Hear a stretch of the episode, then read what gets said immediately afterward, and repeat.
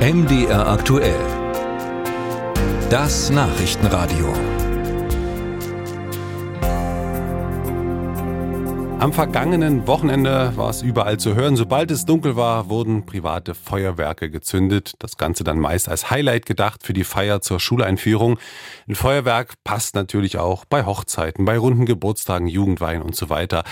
Aber ist das überhaupt erlaubt? André Seifert berichtet. Nur ein Beispiel von vielen. Am vergangenen Samstag in Leipzig-Knaut-Kleberg steigen Feuerwerkskörper in den Himmel, kurz nach Sonnenuntergang. Nichts Ungewöhnliches, sagt ein Anwohner. Hier werde vor allem an Sommerwochenenden bei fast jeder Feiergelegenheit Pyrotechnik gezündet. Das sei schon fast Tradition.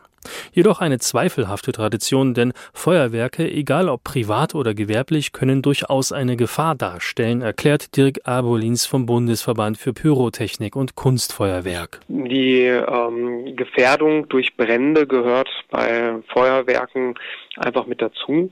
Also Reddächer zum Beispiel oder irgendwelche Gaslager. Aber es gehört auch dazu, ab Waldbrandstufe 5 sollte eigentlich gar kein Feuerwerk mehr durchgeführt werden. Gerade in Nordsachsen ist die Waldbrandgefahr im Sommer Jahr für Jahr sehr hoch. Hinzu kommt das laute Knallen, das nicht nur andere Anwohner stören, sondern auch Tiere stressen und in Krankenhäusern und Altenheimen für labile Patienten und Bewohner gefährlich werden kann.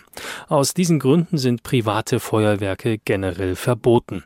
Wer dennoch eins veranstalten will, braucht außer an Silvester eine Ausnahmeerlaubnis durch die zuständige Behörde. In Thüringen ist das das Landesamt für Verwaltung erklärt, dessen Sprecherin Verena Meyer. Jedoch eine solche Ausnahmeerlaubnis werde nur sehr selten erteilt. Also es ist immer eine Einzelfallentscheidung, muss man wissen, und das wird äh, auch nur bei außergewöhnlichen und seltenen Anlässen erlaubt. Also das muss schon sehr, sehr außergewöhnlich und selten sein. Das könnte ein 100. Geburtstag sein oder ein Firmenjubiläum 50 oder 100-jähriges Firmenjubiläum zum Beispiel. Solche seltenen Ereignisse sind da gemeint. Geht es dagegen nur um eine Jugendweihe oder einen 60. Geburtstag, dann lehnt das Thüringer Landesamt für Verwaltung die Anträge ab.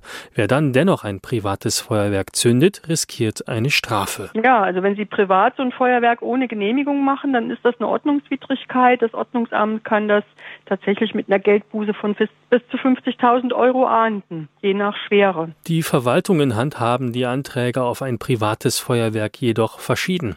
Die Stadt Leipzig zum Beispiel lehnt sie bei Schulanfängen regelmäßig ab.